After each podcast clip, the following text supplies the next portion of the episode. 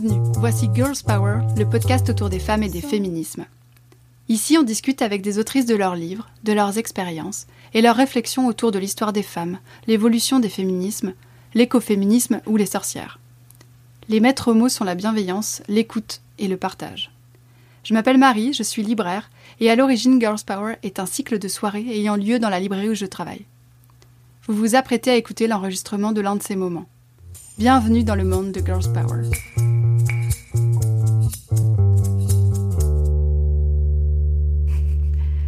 Bonjour Siam. Bonjour Marie.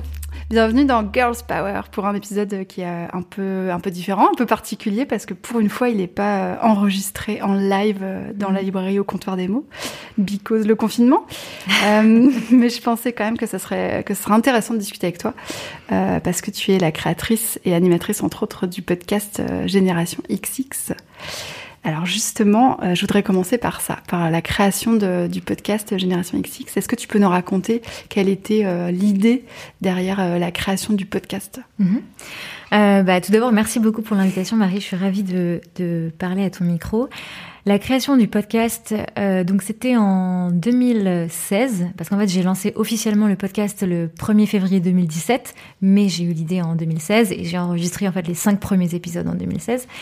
Et en fait c'était un moment où euh, je venais d'être euh, diplômée, donc j'ai fait une école de commerce, euh, donc j'étais diplômée de l'EM Lyon et je venais de terminer un de, de quitter un, un CDI. Euh, je bossais dans le e-commerce entre Paris et Lagos au Nigeria. Donc absolument rien à voir avec euh, l'univers euh, du podcast ou des médias. Euh, mais justement, les médias, ça a toujours été un, un domaine que j'ai bien aimé. Moi, à la base, je voulais bosser dans le ciné, donc j'avais fait des, un stage dans le ciné. Puis en fait, je m'étais rendu compte que ce que ma formation de- d'école de, commerce me permettait de faire, c'est-à-dire d'être plutôt côté euh, tu vois, euh, finance ou marketing ou quoi, m'intéressait moins dans l'univers de la culture du ciné et que finalement je me retrouvais plus dans le côté euh, production ou même, euh, tu vois, je me voyais bien scénariste ou enfin plus dans le côté création.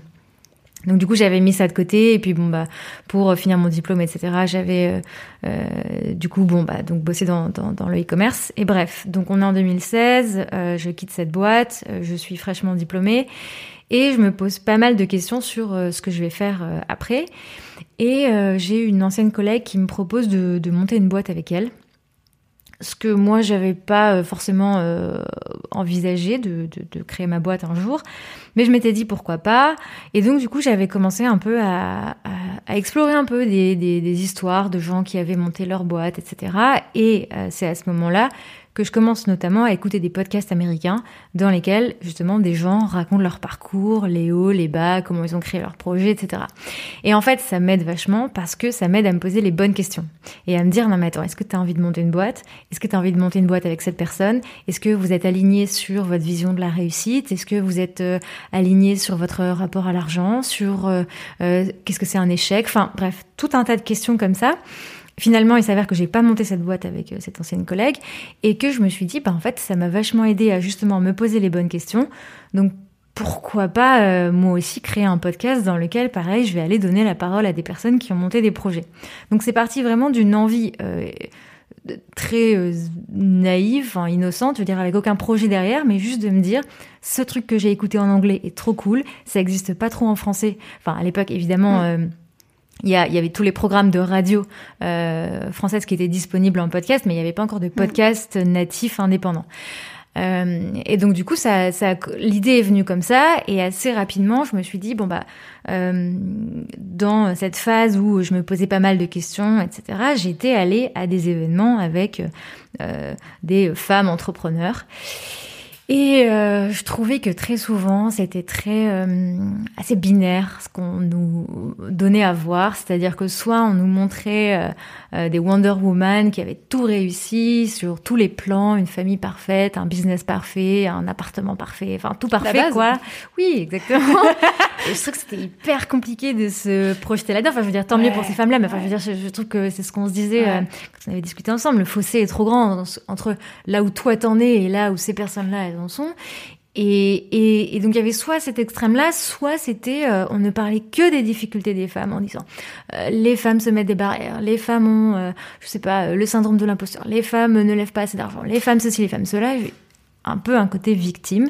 Et donc je me dis, bon, je pense qu'entre les deux, il y a quand même tout un tas de femmes qui juste font des trucs.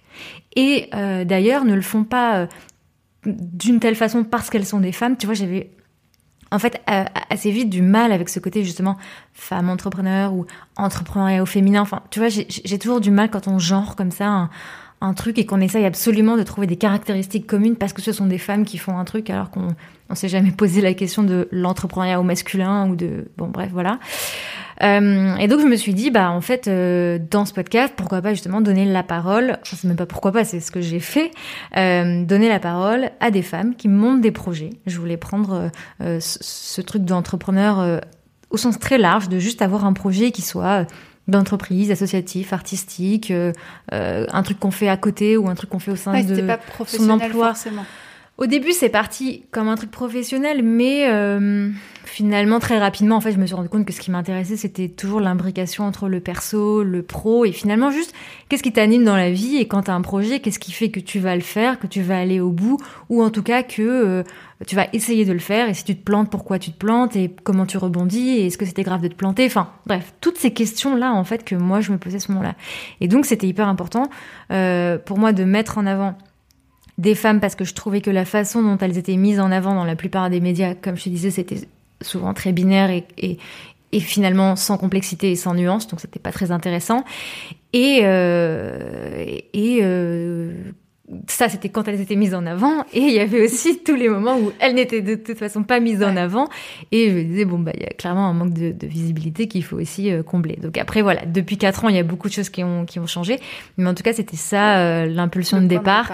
Et donc, quand il a fallu trouver un nom, effectivement, j'ai trouvé ce truc de génération XX pour un peu parler voilà, de cette génération de femmes qui, peu importe que tu finalement 20 euh, ans, 16 ans, 80 ans, et je dis 80 ans parce que j'ai reçu une, une femme de 80 ans dans le podcast, hein, ou 50 ans, il y avait cette espèce voilà d'envie de faire des choses, et peu importe finalement qu'on soit voilà, peu importe son âge, son genre, son, la ville où on habite, quand on a un projet, bah, qu'est-ce qui fait qu'on a envie de, de, de, lui donner envie? Et la dernière chose que j'avais en tête quand j'ai lancé le podcast, c'était que pour moi, c'était hyper important de dire que ces femmes que je reçois dans le podcast, c'est pas des rôles modèles. Enfin, en fait, j'ai un peu du mal avec ce côté. Euh, euh, il faut qu'on ait des modèles. Enfin, non, en fait, euh, l'idée c'est juste de dire, bah voilà, plein de femmes qui ont fait plein de trucs.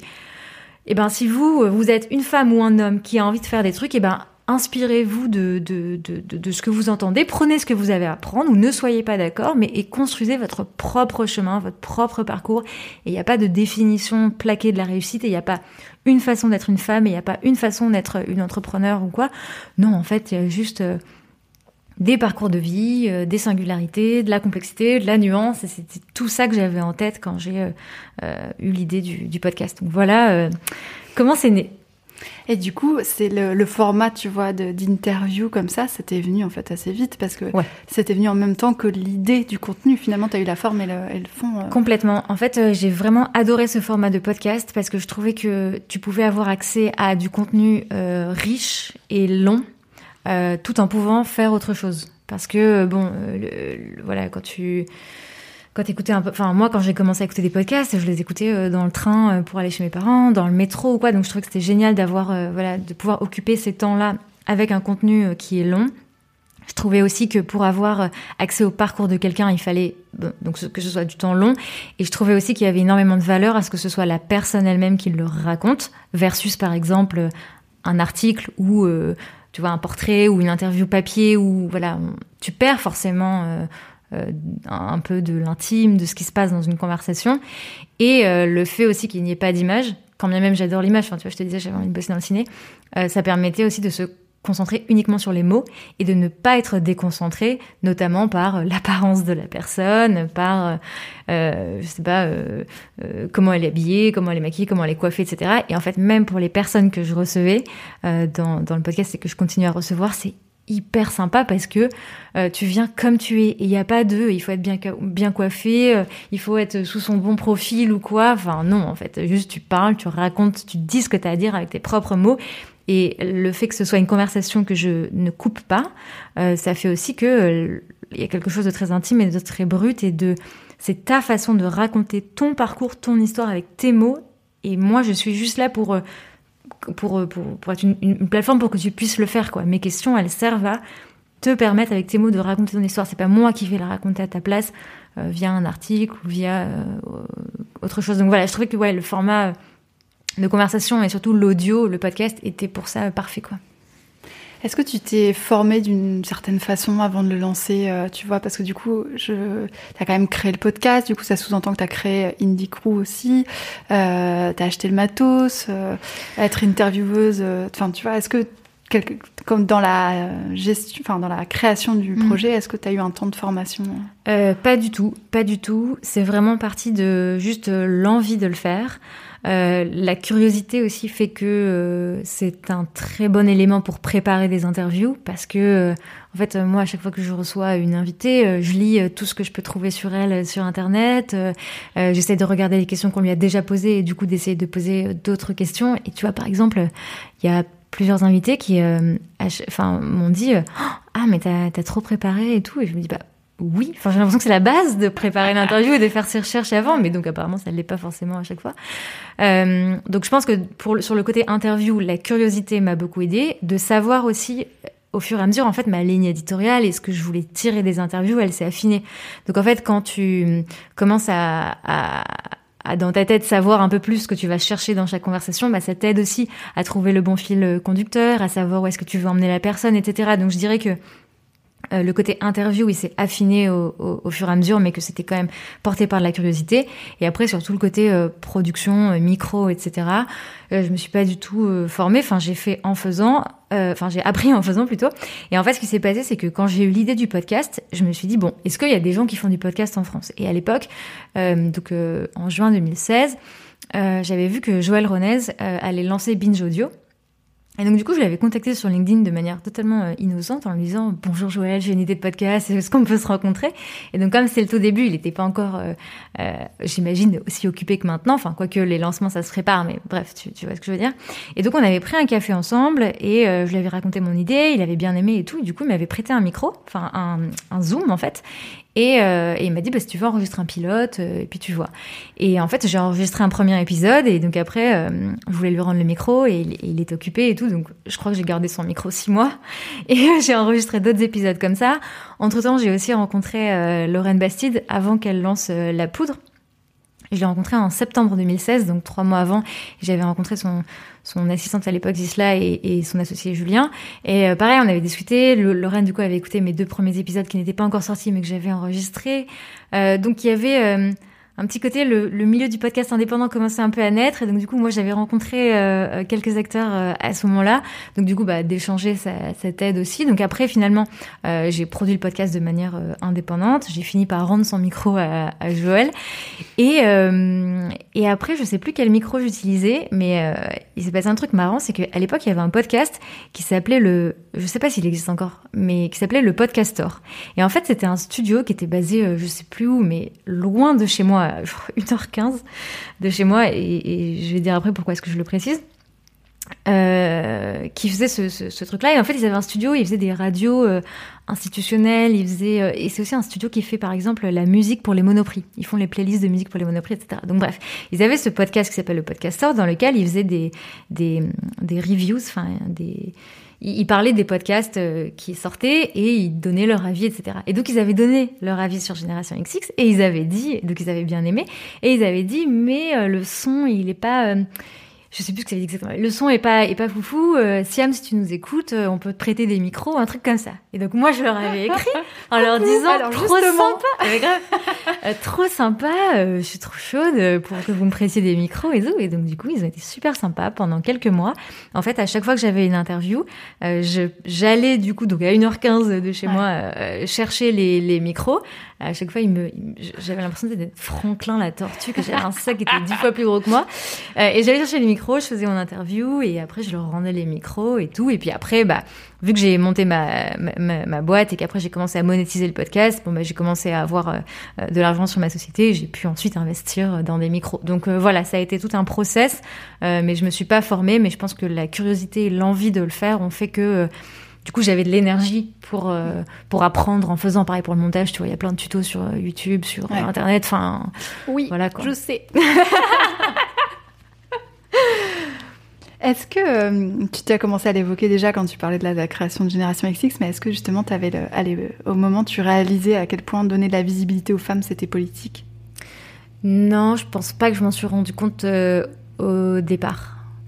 Parce que, comme je te disais, c'était quelque chose de une démarche assez euh, euh, innocente et juste de me dire euh, tiens quelque chose qui moi m'a aidé n'existe pas il faudrait que je le crée et voilà et on verra. Et en fait quand j'ai lancé ça a pris assez rapidement parce que du coup je me suis retrouvée à lancer Génération XX en même temps que d'autres podcasts indépendants. Donc je parlais de la poudre tout à l'heure qui s'est lancé en décembre 2016 moi j'ai lancé en février 2017 après il a commencé à avoir les couilles sur la table. Il y a eu plein d'autres podcasts et notamment des podcasts montés par des femmes et donc du coup, tu vois, je me, suis, je me rappelle, euh, il y avait Valentine Signé qui est journaliste et qui à l'époque, euh, euh, enfin bon bref, faisait une pige pour euh, Combini et qui m'avait écrit en me disant je prépare un article sur les podcasts montés par des femmes, est-ce que je peux t'interviewer? Moi j'étais oh, trop contente d'apparaître dans cet article et en plus avec d'autres podcasts que, je trouvais super. Euh, donc il y a eu cet engouement et donc du coup le, podcast a commencé à, voilà à, à, prendre de l'ampleur. Et, et, je pense que c'est au fur et à mesure que je me suis rendu compte que effectivement en fait, le choix de tes invités euh, compte. Euh, les messages que tu vas faire véhiculer, euh, enfin que tu vas véhiculer, pardon, à travers tes questions sont importants. La, enfin, qu'en fait toute ta démarche en fait est politique. C'est-à-dire qu'il y a tes invités, il y a le fait que ce soit des femmes, mais il y a aussi, comme je te disais, les questions que tu vas poser.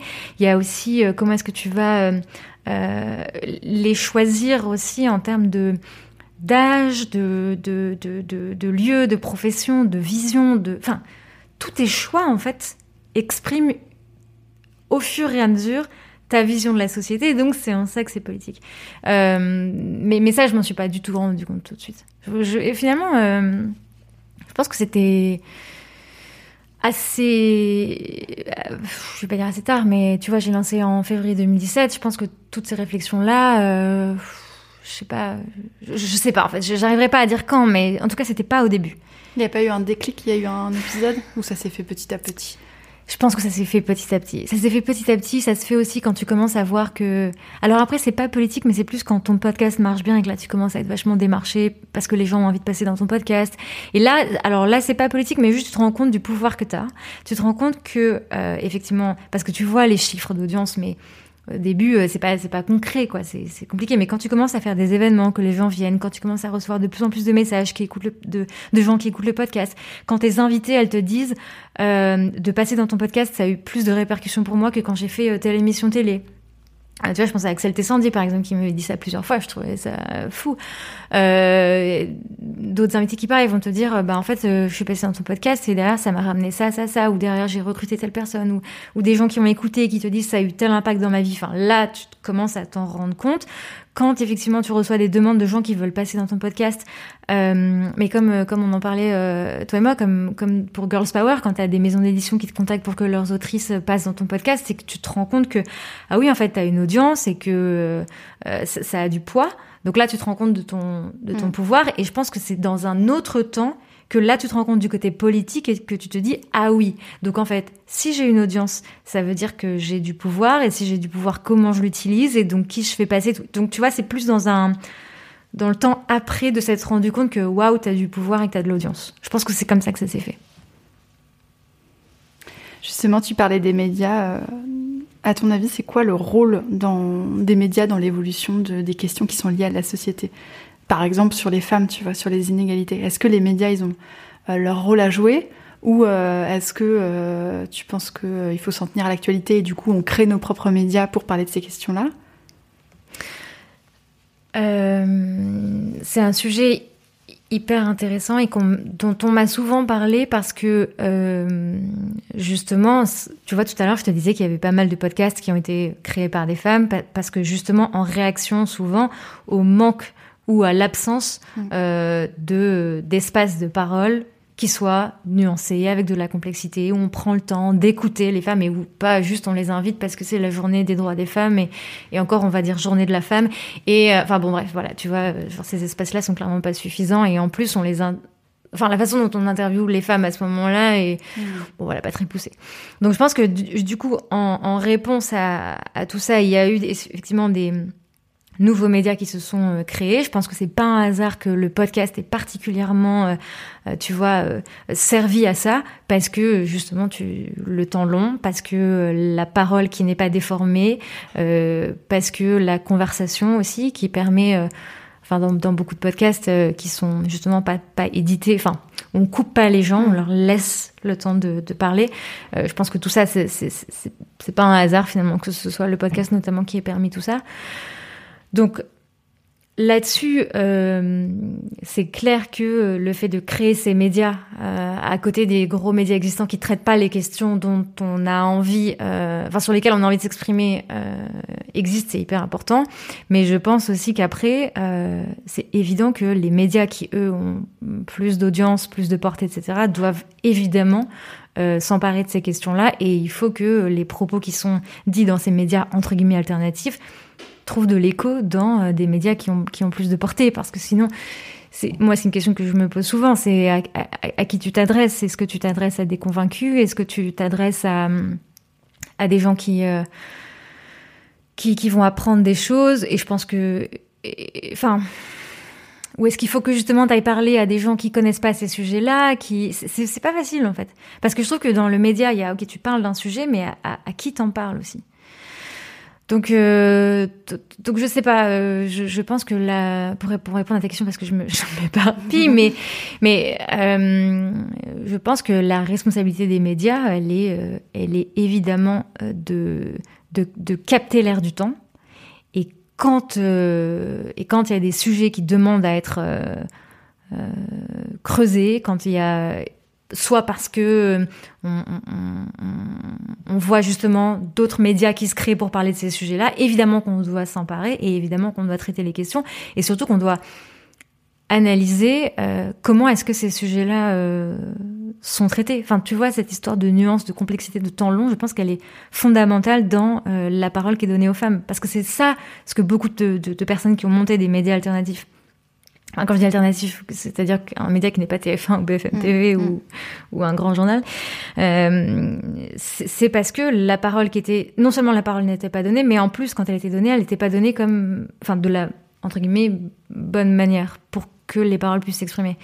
Et du coup, je pense que ensuite, si les gros médias se disent, ah, ok, il y a plein de médias qui parlent des femmes, cool, on va parler des femmes. Ok, mais c'est pas, il faut prendre le truc dans, l'ensemble, c'est-à-dire que il s'agit pas juste de parler des femmes, il s'agit de parler des femmes et de le faire euh, en déjà en ne disant pas la femme, mais en explorant ce que ça veut dire d'être une femme, en invitant différents types de femmes, en allant euh, creuser justement euh, la nuance, la complexité, en se disant ok bah inviter par exemple, je sais pas, faire 50% de femmes sur un plateau c'est bien, mais si finalement tout le plateau n'est que des, des personnes blanches, bah tiens est-ce qu'il faudrait pas se poser la question, enfin donc en fait je pense que le rôle des médias, il est à la fois de traiter des sujets, mais aussi de réfléchir à comment on les traite et d'aller plus loin dans juste euh, on traite le sujet.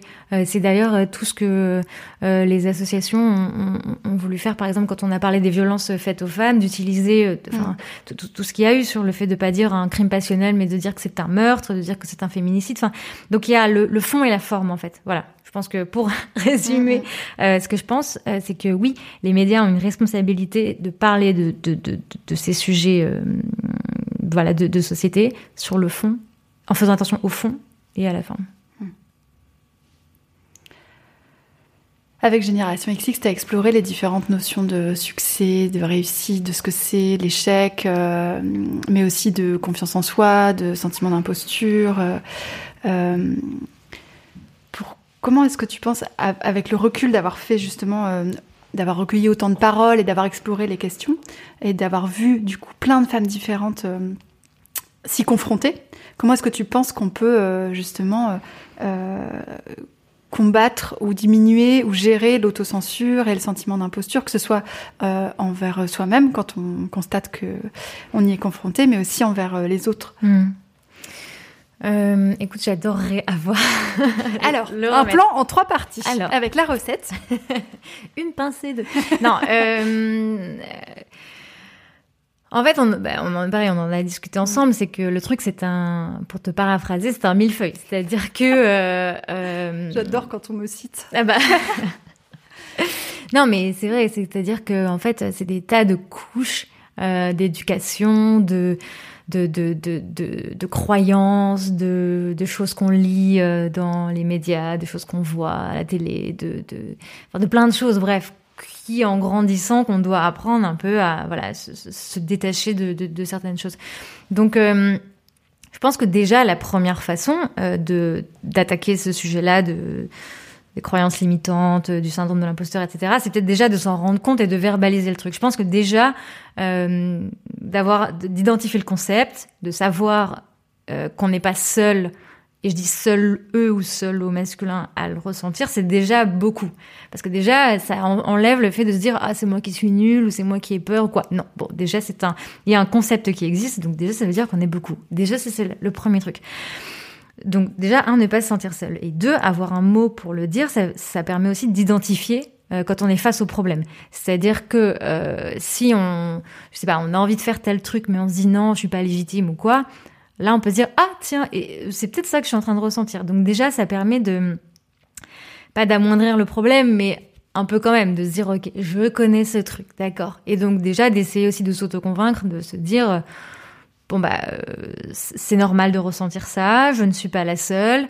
Euh, allez, et si on, on dépassait ça? Et après, bah, c'est trouver progressivement les ressources en soi et aussi auprès d'autres personnes euh, qui peuvent servir de soutien.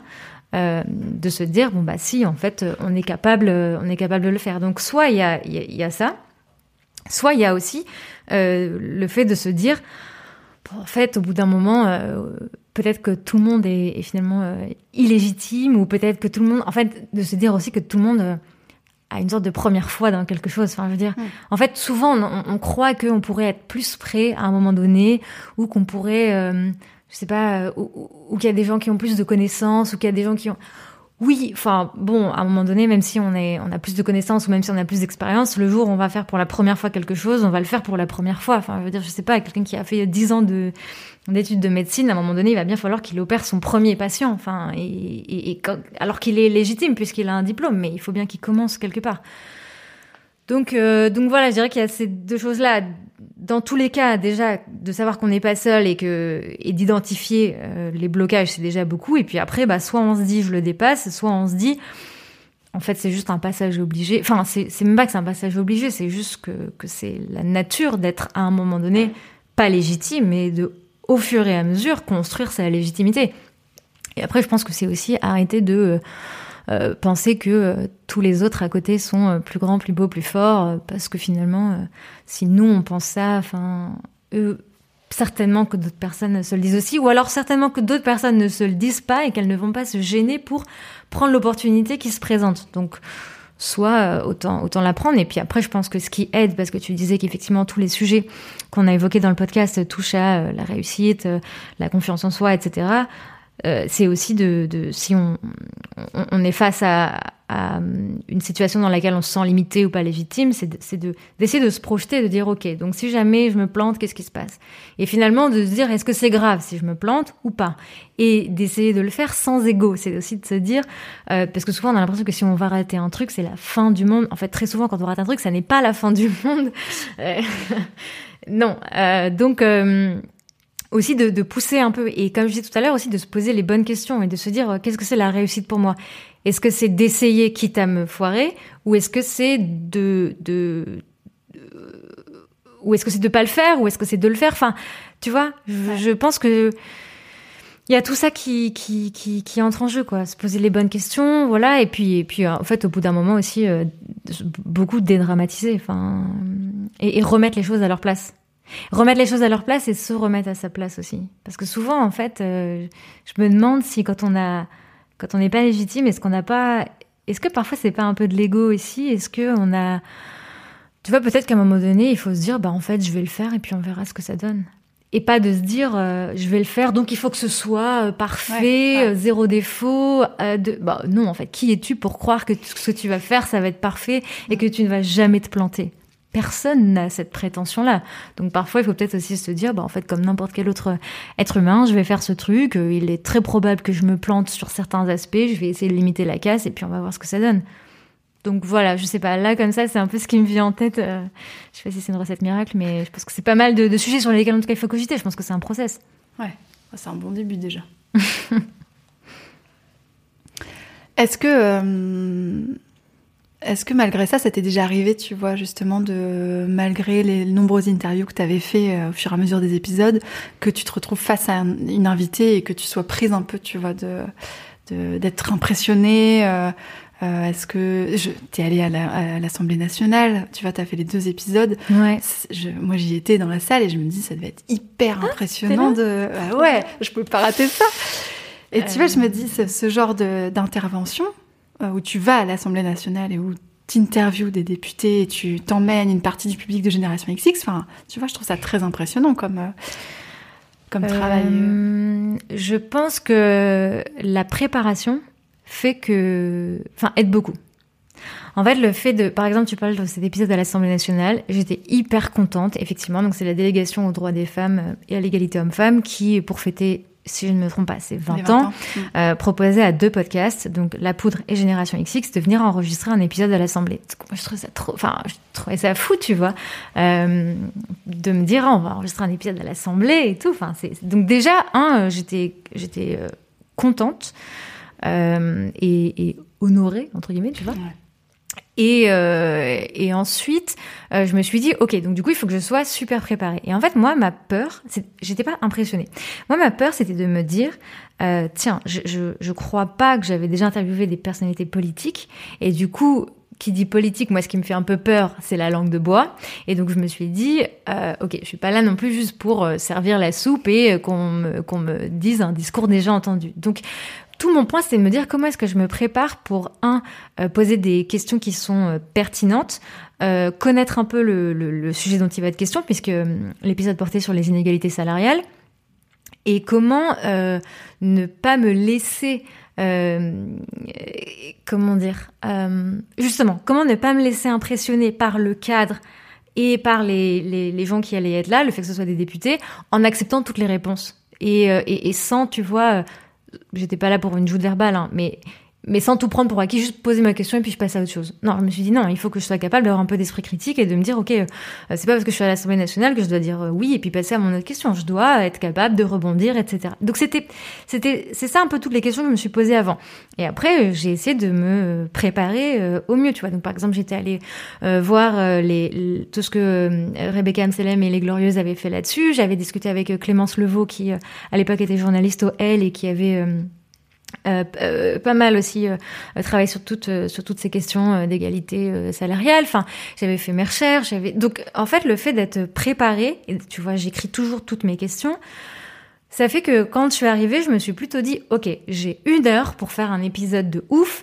Et je suis préparée, je sais qui j'ai en face de moi, j'ai mes questions, je sais ce que j'ai envie de, de, pas de leur faire dire, mais les terrains sur lesquels j'ai envie qu'on aille, et je vais faire au mieux pour que pour que ça se passe bien, quoi. Donc en fait, euh, voilà comment ça s'est passé, et du coup j'étais pas trop impré... enfin c'est pas que j'étais pas impressionnée, j'étais plus contente d'être là, et aussi euh, le fait que les gens se déplacent, qu'il y ait des gens dans la salle, enfin en fait c'est hyper euh, galvanisant et, on se dit bon bah ces gens se sont déplacés, faut que ce soit bien quoi. Donc à un moment donné on se dit ok je vais faire les trucs bien, je vais bien poser mes questions et je vais être bien quoi. Tu vois il y a en fait, c'est un peu transformé. Plutôt que d'être paralysé par la peur de décevoir, se dire, OK, en fait, j'ai envie que les gens se passent un bon moment, donc je vais donner le meilleur de moi-même. Et la seule façon de donner le meilleur de soi-même, c'est d'être préparé. Clairement, si j'étais arrivé en touriste, euh, là, là, là, ça aurait été compliqué parce que hum, je me serais dit, mince, euh, je sais pas où je mets les pieds, je sais pas ce que j'ai posé comme question, etc. Donc je pense que d'être préparé, ça aide vachement. Euh, après, sur tous les épisodes que j'ai faits, il y en a quand même un sur lequel j'étais assez euh, assez impressionnée.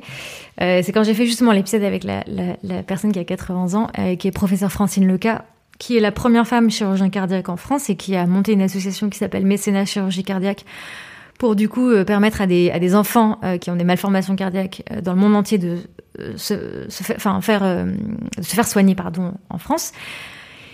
Et, euh, et, en fait, c'est une association dont j'ai entendu, dont j'entends parler depuis que je suis assez euh, jeune et tout. Et bref, euh, du coup, elle, euh, assez impressionnée parce que je savais que professeur Loca avait pas trop le temps, parce qu'en fait, elle était concrètement en train de faire des des, des, enfin, de sauver des vies, quoi, de, de, de, de voir des petits enfants qui étaient pas bien et qui étaient au bout de leur vie. Et du coup, là, je me suis dit, oh, j'ai, j'ai 25, ouais, ouais, c'est ça. Et du coup, je me suis dit, ok, j'ai pas, parce qu'en fait, elle, elle, elle n'opère plus si je me trompe pas, mais elle fait quand même des consultations, c'est-à-dire que, enfin, en tout cas, elle voit les familles bénévoles qui accueillent les enfants qui viennent se faire soigner, et elle voit aussi les enfants, etc. Donc bref. Et du coup, je me suis plus, à ce moment-là, je me suis juste dit, euh, ah, elle a, elle a pas beaucoup de temps, donc euh, il faut vraiment que je sois bien. Et, là, euh, donc, mais la même chose, tu vois, à nouveau. Donc j'étais stressée avant, et après une fois que j'étais en phase d'âge, je me suis dit, ok, en fait, il faut que je sois, faut que je sois au top parce qu'elle m'accorde du temps, donc allez, on sourit, on pose les bonnes questions, et, c'était trop bien. Et d'ailleurs, j'ai dépassé sur le temps, mais c'était pas grave, elle m'a rien dit. Et surtout après, elle m'a, dit, si tu veux, tu, je crois qu'elle me voyait m'a dit si vous voulez vous pouvez rester. Et du coup j'ai assisté à deux consultations et donc j'ai vu deux familles euh, bénévoles qui sont venues. Et donc il y avait deux deux cardiologues qui étaient deux femmes cardiologues qui étaient là et qui qui auscultaient les, les petits. Et, euh, et c'était impressionnant parce qu'il y avait deux j'en ai vu trois je crois. Il y en avait deux qui allaient bien. Donc c'était post opération donc euh, les enfants venaient de se faire soigner. Et c'est c'est des petits choux ils ont trois ans. Ils viennent d'avoir une opération du cœur. Enfin c'est c'est bon. Forcément c'est c'est émouvant quoi et, euh, et, après, par contre, j'ai vu un petit enfant qui, lui, venait d'arriver, donc qui n'avait pas encore été opéré. Je sais pas si c'était une petite fille, un petit garçon, bref. Et, et, et là, euh, là le, le, le, le, bébé était, était pas bien, quoi. Enfin, pareil, je crois qu'elle avait trois ans et elle avait, je sais plus quel syndrome. Enfin, bon, bref, elle était vraiment pas bien. Et c'était vachement émouvant. Et quand je suis sortie de là, je me suis dit, waouh, euh, enfin, c'est trop stylé d'avoir une idée et de, de, mener à bien son projet. Tu vois, je me suis pas dit, oh, moi, je sauve pas des vies ou quoi. Je me suis dit, waouh, elle, sauve des vies, mais pas que elle, déjà, parce qu'elle a construit tout un, toute une équipe et des gens qui le font. Et surtout, euh, c'est pour ça que ça vaut le coup, finalement, de, de surmonter son syndrome de l'imposteur ou de surmonter ses peurs ou quoi. C'est parce que, au final, tu peux faire des trucs géniaux, quoi. Et qui, euh, bon, bah, là, littéralement, sauve des vies, mais peu importe le projet, qui va apporter quelque chose à quelqu'un, quoi. Et elle, euh, dans son, dans l'interview que j'ai faite avec elle, elle était hyper humble. Et justement, tu vois, je lui ai demandé, je lui ai dit, mais euh, parce que les malformations cardiaques chez les enfants, c'est vachement répandu, enfin pas vachement répandu, mais je veux dire, il y en a beaucoup, quoi. C'est pas juste trois cas dans le monde. Et du coup, je lui ai demandé dans l'interview, mais comment, par où on commence quand on veut euh, aider euh, tous les enfants? Et elle m'a dit, bah, on commence par le commencement. Mais tu sais, d'un air tellement détaché et bah, on commence par un enfant. Et un enfant, il faut X milliers d'euros, donc on essaye d'aller chercher X milliers d'euros auprès de particuliers, de professionnels, machin. Et puis après, on trouve un chirurgien, une chirurgienne qui veut bien opérer. Puis après, on trouve une famille bénévole qui veut bien accueillir l'enfant le temps de l'opération. Puis après, on essaie d'en faire un deuxième. Puis après, et là, ils en ont sauvé des, milliers. Et en fait, j'ai trouvé que, tu vois, ce truc euh, tout à l'heure d'humilité dont je parlais, enfin, un peu de, tuer l'ego, bah, ça, s'est illustré pendant cette, euh, cette interview. Et c'est vraiment une interview que je garde en tête parce que je trouvais que il y avait beaucoup de je beaucoup de choses qui m'ont qui m'ont vachement euh, qui, qui me parlent encore auxquelles je repense encore euh, aujourd'hui. Et même elle tu vois elle disait pareil euh, on a tous toute la possibilité d'être utile à quelqu'un à son échelle. Et elle dit même pas enfin il y a pas que les médecins ou les gens qui sauvent des vies qui sont importants. Mais absolument pas. Chacun a son truc à faire, etc. Donc ça vaut le coup de lancer des projets. Et tu sais quoi, je me suis dit, oh, c'est ça le secret de la, de la longévité. Il faut, oublier toutes les crèmes anti-rides, quoi. La meilleure façon de vieillir, c'est de voir sentir. Mais non, mais c'est d'être bien, quoi, et de, et de, et de faire son truc, en fait. Et peu importe qu'on et on n'a pas besoin d'une Wonder Woman qui sauve le monde. On n'a même pas besoin de sauver des enfants. Quoi. Juste en fait, elle était, tu vois, habitée par son truc et juste ça faisait sens pour elle pour, sa, façon, elle était à sa place. Et ça, j'ai trouvé ça vachement fort. Et je me suis dit, euh, waouh, elle a 80 ans, elle est encore en train de faire ça. Waouh, j'espère que moi aussi, quand j'aurai 80 ans, j'aurai de l'énergie pour faire ce que j'ai envie de faire. Et tu vois, c'est là où c'est cool parce que je me suis dit, je me suis pas dit je veux être elle ou je veux faire ou oh j'arrête ce que moi je fais mon podcast parce que ça sert à rien, je veux sauver des vies. Je me suis pas dit ça. Je me suis dit waouh, elle a une telle énergie, j'ai envie moi aussi de mettre de l'énergie comme ça dans ce que je fais parce que ça porte quoi. Donc euh, donc voilà. ouais, je vois. Ouais, ouais, je vois exactement. Justement, en fait, ça fait, lien avec une de mes questions suivantes. C'est, euh, ça fait quatre ans. Euh, qu'est-ce que tu as appris en faisant toutes ces interviews et en voyant euh, des parcours aussi différents avec ces femmes-là et en, en, créant aussi la société, quoi? Je pense que j'ai appris c'est parce que la, première chose qui me vient en tête, c'est que j'ai beaucoup appris sur moi Euh, tu vois, toutes les questions que tu m'as posées tout à l'heure sur qu'est-ce qui est politique, qu'est-ce que c'est... Et, tu vois, le fait d'être un média et d'avoir du pouvoir, d'avoir un média et d'avoir des responsabilités. Enfin, en fait, j'ai appris plein, plein de choses là-dessus. Et sur justement quelle place tu veux occuper dans la société, sur quelle voix tu as envie de faire entendre, sur quelle voix tu écoutes, euh, à la fois d'ailleurs les tiennes, ta voix intérieure, en même temps les, les autres voix, quelles voix on n'écoute pas. Enfin, euh, plein, plein, plein de finalement de, de réflexions personnelles. Euh, et, j'ai le sentiment d'avoir beaucoup euh, grandi. Enfin, ça se trouve, j'aurais grandi de la même façon en faisant autre chose, mais je pense pas quand même, parce que là, j'ai monté un projet, j'ai rencontré beaucoup de monde, etc. Donc, quand même, j'ai énormément appris sur moi. Et je pense que sur les, les femmes que j'ai reçues, finalement, euh,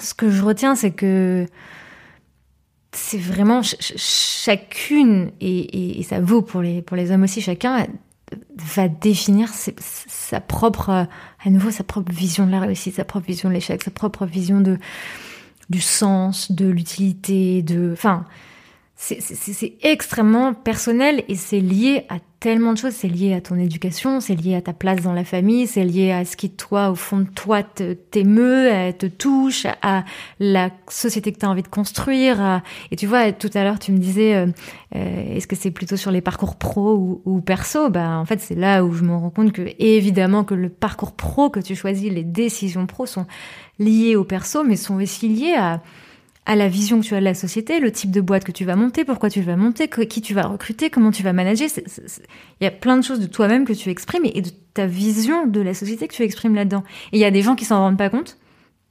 Il y a des gens qui s'en rendent compte. Et moi, je m'en suis rendu compte par le process de, de, faire Génération XX. De un projet qui au début était voilà une intuition, une envie, ben, au fur et à mesure, je me suis dit, ah oui, en fait, euh, quand même, donner la parole à, des femmes, ça a un poids. Euh, euh, poser certaines questions, ça, ça révèle quelque chose de ce qui, moi, m'intéresse. Enfin, donc je pense que, que, que ce que j'ai appris, c'est au final l'importance de, de, de, de s'attacher, ou en tout cas d'embrasser la complexité. De se dire que justement, derrière une personne, derrière un parcours, derrière un un projet, il y a beaucoup de choses, beaucoup de, il y a une histoire, il y a ce que je disais, des implications personnelles, familiales, euh, plein plein de choses. Donc, donc ça, je pense que c'est hyper important parce que je pense que ça, ça aide beaucoup de réaliser ça dans nos relations avec les autres. Euh, quand tu rencontres quelqu'un, de, de, de, pas tout de suite mettre la personne dans une case et de te dire ok en fait si elle fait ça et si elle pense comme ça et si c'est peut-être que qu'est-ce que c'est son histoire derrière? Cette ça, t'encourage vachement à t'intéresser concrètement au parcours de la personne, parce que ça te permet de comprendre beaucoup de choses sur ses choix. Euh, donc, voilà, ça m'a appris l'importance de, la complexité, l'importance de la nuance aussi. Tu vois, sur toutes ces questions, par exemple, sur ce qu'on disait au début, sur le fait d'interroger des femmes. Aujourd'hui, quand on me dit, euh, du coup, qu'est-ce que tu as appris sur les femmes entrepreneurs, je dis bah, justement qu'il n'y a rien à dire sur les femmes entrepreneurs. Enfin, les femmes, c'est extrêmement large et c'est justement, je pense, euh, en tout cas moi la façon dont je le vois, le combat ou en tout cas l'idée plutôt euh, le, projet porté par le féminisme qui est de, de, laisser le choix à chaque femme de choisir d'être qui elle est en tout cas. Et surtout pas de dire alors une femme il faut qu'elle ait le pouvoir ou une femme il faut qu'elle soit à la maison ou une femme il faut qu'elle ait des enfants. Non, en fait, justement. Laisser chaque femme choisir ce qu'elle veut comme projet pour elle. Alors c'est un projet compliqué, mais en tout cas il faut que il y ait les, conditions pour qu'elles elles, aient le choix. Donc je pense que ça, c'est l'importance de la nuance aussi, qui va évidemment avec la complexité, avec le fait de prendre le temps de comprendre qui est la personne en face de toi, c'est hyper important. Et je pense aussi que de manière plus générale, ça m'a du coup appris l'importance de, de, de, de l'écoute en fait. Et d'être... Euh, parce que finalement la complexité, la nuance, tout ça, tu peux le savoir que quand justement tu es à l'écoute des autres, d'autres parcours que le tien. Euh, et, euh, et, quand je disais que moi, ça m'a appris plein de choses aussi sur euh, le côté euh, politique de ce que tu fais, sur comment trouver ta place, etc., ça m'apprend aussi beaucoup de choses. Enfin, j'ai du coup appris aussi sur sur la, société, comment est-ce que tu es à l'écoute justement des, mouvements de société, comment est-ce que tu t'inscris dans ton temps, comment est-ce que tu comment est-ce que tu, tu, restes curieuse sur euh, tout ce qui se passe dans le monde, comment est-ce que tu as les yeux grands ouverts, les oreilles grandes ouvertes, euh, comment est-ce que tu, tu, sens l'air du temps? Comment est-ce que tu comprends dans quelle direction va la, va la société? Et donc, du coup, comment est-ce que tu fais toi pour y trouver ta place? Donc, je pense que l'importance voilà, de, de, de, la curiosité aussi, ça c'est clair. À la fois, c'est pour moi et en même temps, c'est aussi finalement ce que révèlent beaucoup des parcours des femmes que j'ai reçues, tu vois. Beaucoup de celles qui sont allées finalement au bout de leur projet, c'est parce qu'elles ont eu aussi cette curiosité, cette envie d'aller vers l'inconnu, cette euh, envie de sortir de soi aussi. Je pense que, voilà, ça m'a aussi appris voilà l'écoute du monde, l'écoute des autres, et après je pense aussi euh, euh, l'écoute de soi et aussi de l'importance de, faire le travail, d'apprendre à se connaître et de s'écouter au sens de, de, de, de, composer avec soi en fait. Euh, et je pense que pareil, ça c'est un truc que j'ai vu dans beaucoup de, de, des femmes que j'ai reçues dans le podcast, c'est que par exemple toutes celles qui sont qui sont le plus à l'aise de parler de leur parcours et notamment de parler de leur vulnérabilité, de parler de leur faiblesse, de parler des échecs, de parler de ce qui va pas, c'est des personnes qui font qui ont fait le travail ou en tout cas qui font, qui continuent à faire le travail d'apprendre à se connaître. Euh, de et quand je dis apprendre à se connaître, c'est pas se suranalyser ou mais mais c'est plus euh, se dire, ok, bah, tiens, là j'ai réagi comme ça, là il m'est arrivé ça, pourquoi, qu'est-ce que ça veut dire de moi, ok, donc la prochaine fois, peut-être qu'il faut que je fasse les choses autrement, parce qu'en fait, dans cette situation, moi je suis pas à l'aise, ou, ou ah, tiens, en fait j'ai testé ça et j'ai adoré, tiens, mais il faut que j'aille plus vers ça, enfin. Et, euh, et d'être voilà à, l'aise avec qui tu es et de et, quand je disais tout à l'heure de se poser les bonnes questions, de savoir qu'est-ce que c'est la réussite pour toi, etc., d'être aussi à l'aise avec les réponses que tu donnes à ces questions-là. C'est-à-dire que si pour toi la réussite, euh, c'est je sais pas tel tel truc et ben d'aller d'aller vers ça et du coup bah de de de, délaisser progressivement euh, les peut-être les, les, injonctions que tu avais de je sais pas ta famille euh, de la société de tout ça donc donc bref pour, pour résumer, je pensais pas que tu allais me poser une question. Mais, mais pour résumer tout ça, je dirais que voilà, ce que m'a appris concrètement Génération X, c'est en fait beaucoup de choses sur moi mais du coup aussi en miroir évidemment beaucoup de choses sur les autres et donc l'importance de la complexité, l'importance de la nuance, l'importance de la curiosité, l'importance de l'empathie, l'importance de l'intuition, l'importance de s'écouter, d'écouter les autres, de comprendre le monde dans lequel on vit. Euh, tu vois par exemple, je pense que je me suis jamais autant intéressée justement aux sciences humaines que maintenant, à, comprendre la, société, à écouter des parcours qui sont euh, euh différents du mien, des ressentis différents du mien, euh, de, vraiment voilà d'avoir envie de d'être dans le monde, mais de manière hyper présente et hyper active, tu vois, et de se dire bah, j'ai envie de comprendre le monde dans lequel je vis, et parce que je le comprends, et parce qu'en tout cas j'ai toujours envie de le comprendre, parce que je pense pas qu'on le comprenne un jour, mais justement c'est pour ça qu'il y a une curiosité, que c'est un, un, un process.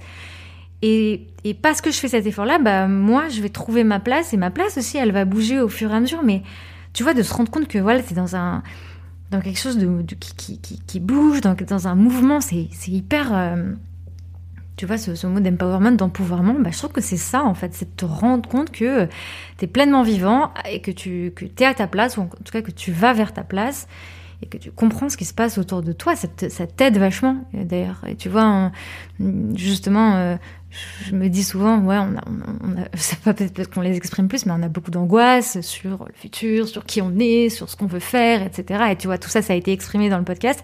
Et je trouve que justement, faire le travail de compréhension de soi, compréhension de nos relations avec les autres, compréhension du monde dans lequel on vit, ça t'aide. Je ne dis pas que ça les résout, mais ça t'aide à, mieux cerner tes, tes, tes, angoisses et en tout cas à, vivre avec elles et, et, à avancer et à les transformer en quelque chose de, enfin, en faire quelque chose de constructif. Tu vois ce que je veux dire? Ouais. Tu parles de l'écoute, de l'écoute de soi, de l'écoute du monde et des autres, et c'est le thème justement de, de du hors-série papier que tu viens de réaliser. Euh, ouais. euh, pourquoi est-ce que tu as réalisé ce, justement cette espèce de numéro comme ça avec euh, plein de collaboratrices différentes? Parce qu'il y a plein d'autrices qui ont qui ont écrit euh, et comment tu as fait pour choisir ces autrices là et les thématiques que tu as choisi d'aborder donc à l'écoute mmh. euh, bah justement je, je, toute cette euh, réflexion et finalement la, la, question que tu m'as posée sur ce que j'ai appris je me, je me suis posé la question en fait, moi, mon problème, c'est que j'arrive pas à y répondre de manière courte. Hein. C'est pour ça que je suis partie par tu as le temps. On a le temps, c'est parfait. Mon, mon, next, mon, mon prochain, euh, prochaine étape, c'est d'être concise. Euh, mais euh, donc toutes ces questions, je me les suis posées et je me suis demandé, euh, évidemment, c'est arrivé fin 2018, début 2019, ces questionnements sur, ok, en fait, Génération XX, c'est quoi? Donc en fait, tu vois ta question à l'heure quand tu me disais, à quel, est-ce qu'il y a eu un moment où j'ai compris le pouvoir ou la portée politique? En fait, je pense que c'est là. Et en fait, c'est au moment où ça, où ça a vraiment bien marché. Parce que du coup, donc j'ai lancé en 2017, ça a bien marché en 2017 et 2018, ça a vraiment, vraiment pris quoi. Euh, vraiment super bien marché parce que voilà, les podcasts sont arrivés en France, c'était la folie, etc. Et du coup, je pense que fin 2018, j'ai eu un petit côté. Ok, maintenant ça marche et maintenant, maintenant quoi? Du coup, c'est quoi ce que je veux dire? C'est en fait Génération XX, c'est quoi? En fait, qu'est-ce que je veux en faire, etc. En fait, non, mais si, il y a complètement eu un moment où j'ai réalisé ça en fait. Et euh, et à ce moment-là, du coup, je me suis posée et euh, j'ai notamment, c'est marrant parce qu'en fait, je voulais refaire euh, l'identité euh, graphique de Génération XX. Un truc que j'avais jamais fait avant parce que j'avais lancé, bah, comme je t'ai raconté tout à l'heure, le truc un peu à la va-vite, enfin pas à la va-vite, mais sans, pas du tout à la va-vite, mais sans réfléchir au long terme. Et donc, du coup, j'avais fait un logo moi-même sur euh, voilà un logiciel euh, toute seule. Enfin bon, bref. Et donc là, je me suis dit bon, ce serait peut-être bien quand même d'avoir une charte graphique, un joli logo, machin, machin. Donc je travaille avec un studio qui s'appelle Tu seras beau euh, pour faire ça. Et en fait, c'est très marrant parce que par la réflexion sur la forme est venue la réflexion sur le fond. Et en fait, finalement, ce dont j'avais besoin, c'était pas tant de trouver les couleurs euh, et la typo de Génération XX, mais c'était plutôt de me demander, en fait, c'est quoi cette marque que j'ai créée C'est quoi mon message C'est quoi mes valeurs, etc. Et donc, en fait, j'ai fait tout ce travail-là. C'était comme des séances de psy avec euh, euh, euh, Fleur euh, qui, qui, qui, qui, est la co-fondatrice, enfin co-gérante de ce studio, bref. Et en fait, elle me faisait beaucoup parler de Génération XX, de euh, ce qui m'importait, etc. Et finalement, c'est à ce moment-là qu'on a identifié les trois valeurs euh, qui étaient importantes pour Génération XX, qui sont l'intuition, l'empathie et la curiosité. Et, euh, l'idée, c'était de se dire, bah, en fait, peu importe ce que Génération XX va devenir, que ce soit un podcast ou même que ce soit un jour un lieu, que ce soit peu importe, il faut qu'on retrouve ces valeurs-là. Donc déjà, ça, ça m'a vachement aidé. Et euh, je me suis dit, en fait, ce qui regroupe ces valeurs, c'est l'écoute. Parce que finalement, l'intuition, c'est l'écoute de soi, l'empathie, c'est l'écoute des autres, et la curiosité, c'est l'écoute du monde, ce qui nous entoure, etc. Et donc, en fait, moi, j'ai toujours eu envie de faire un format papier parce que euh, je trouve que justement euh, bon tout là j'ai parlé tout à l'heure de tous les avantages du podcast mais c'est vrai que c'est quelque chose d'immatériel quoi. C'est un truc dans le voilà sur ton application dans le cloud t'es permis perdu parmi dix mille autres euh, truc virtuel. Et il y a dans un objet papier un côté physique concret. C'est un, un, une revue que tu peux poser tu vois sur ta table basse que tu reçois dans ta boîte aux lettres euh, euh, voilà de manière concrète que tu peux ranger dans une bibliothèque. Enfin il y a un truc concret que j'aime beaucoup. Et à titre perso j'aime beaucoup les belles revues euh, les, les magazines etc et donc euh, j'avais envie de faire un truc comme ça mais j'avais pas envie forcément de lancer une revue ou de lancer un magazine tu vois. Et donc en fait le fait de ne avoir de formation de journaliste ou de ne pas euh, avoir travaillé dans un, euh, pas un journal avant ou quoi, en fait, je me suis dit, bah, je vais utiliser ça comme une force et je vais me dire que du coup, je n'ai pas à rentrer dans telle ou telle case et que si j'ai envie de faire un numéro papier, bah, je vais faire un numéro papier et on verra après. Donc du coup, je me suis dit, ok, bah, je vais faire ça. Je vais faire un numéro papier. Ce thème de l'écoute, il est cohérent par rapport à Génération XX. Il se décline en trois chapitres, à l'écoute de soi, à l'écoute des autres, à l'écoute du monde. Et euh, ok, maintenant on met quoi dedans? Et en fait, euh, il a été très clair assez rapidement que c'est pas moi qui allais écrire dedans. Moi, je me suis toujours vue comme pour le coup un peu euh, chef d'orchestre. Euh, donc je savais que j'écrirais l'édito. Euh, je savais que c'est moi qui donnerais l'élan aux personnes qui allaient contribuer, mais que moi, je n'allais pas écrire ensuite euh, concrètement le contenu à l'intérieur. Ensuite, en termes de format, moi, j'aime beaucoup justement, j'aime bien les articles longs. Mais comme tout le monde, quand je vais sur internet, j'ouvre plein d'articles et je les lis pas parce que j'ai pas le temps, parce qu'en même temps je suis sur Instagram et nanana et voilà. Donc j'ai 10 000 onglets, je pollue. Ah bon? en plus avec tous mes onglets, hein, on parlait de pollution numérique tout à l'heure, c'est un enfer. Euh, et donc euh, voilà. Et donc je me suis dit, bah justement, l'avantage du papier, c'est qu'on peut prendre le temps de lire un article euh, euh un peu long. Et euh, donc du coup, j'avais envie de, de, ce format un peu article. Euh, en tout cas, j'aime. En fait, ce que j'aime dans les articles longs, c'est le côté avec plein de références. Ça te donne envie d'aller euh, lire les bouquins cités, euh, etc. Donc, donc j'avais envie de ce format-là.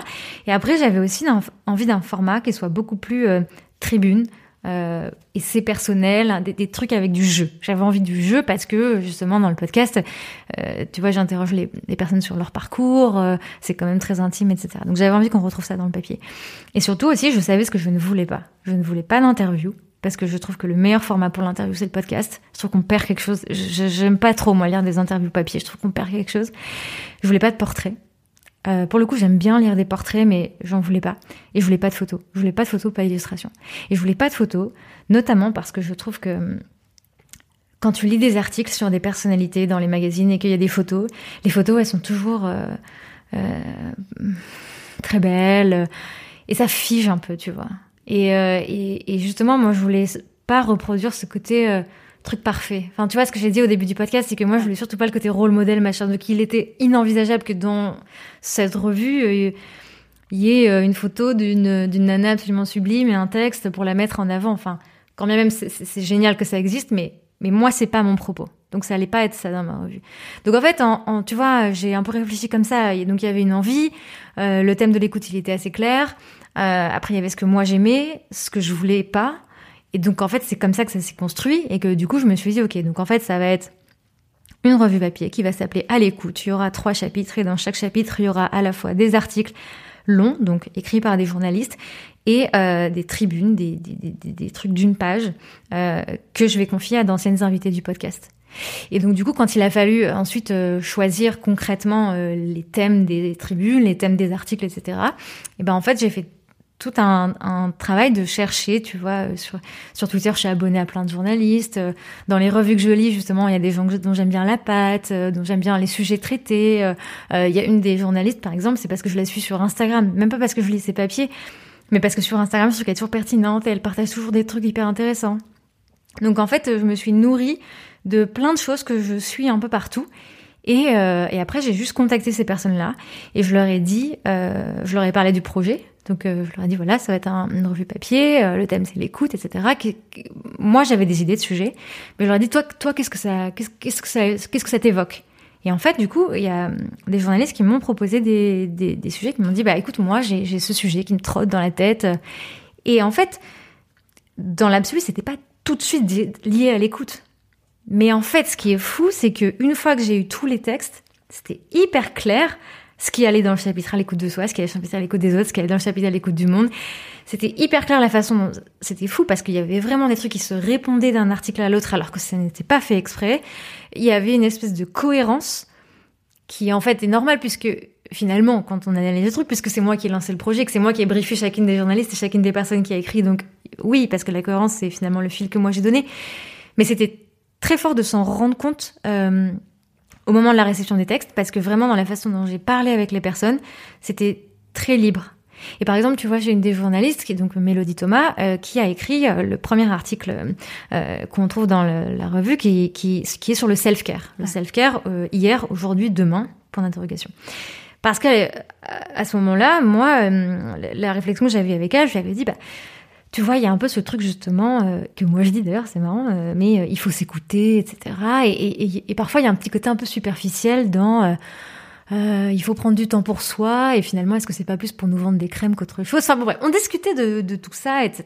Et elle, elle, me dit, bah oui, euh, j'aimerais bien écrire un truc sur le self-care, effectivement, donc sur l'acte de prendre soin de soi, et, et, justement parce que et, revenir aux racines du truc, et qu'est-ce que ça veut dire en fait prendre soin de soi, et qu'en fait c'est un truc euh, politique euh, tel que ça a été écrit notamment par les autrices euh, noires, etc. Enfin bon, bref, elle, elle avait tout un un prisme sur la question que je trouvais hyper intéressant auquel moi je n'avais pas pensé. Et donc là, je me suis dit, mais c'est génial, parce que moi, je suis incapable d'écrire un, truc pareil parce que moi, j'y aurais pas pensé. Et en fait, après le confinement, le premier confinement, euh, quand il y a eu euh, euh, tout ce qui, tous les événements autour de Black Lives Matter, etc., elle, m'a recontacté, Mélodie, elle m'a dit, j'aimerais bien, je, sens qu'il faut que j'angle là-dessus, enfin, je dois mettre quelque chose et tout, est-ce que tu es d'accord? Et en fait, moi, c'était évident que j'allais dire oui en fait, mon but, c'était vraiment de, les laisser, euh, elles, écrire ce qu'elles avaient envie d'écrire. Alors, moi, j'avais mes consignes, entre guillemets, de départ, qui étaient le côté, bah voilà, le thème, c'est quand même l'écoute. Euh, euh, que ce soit des, je veux que tous les titres soient des questions. Parce que je veux que chaque article ce soit presque comme une disserte de philo.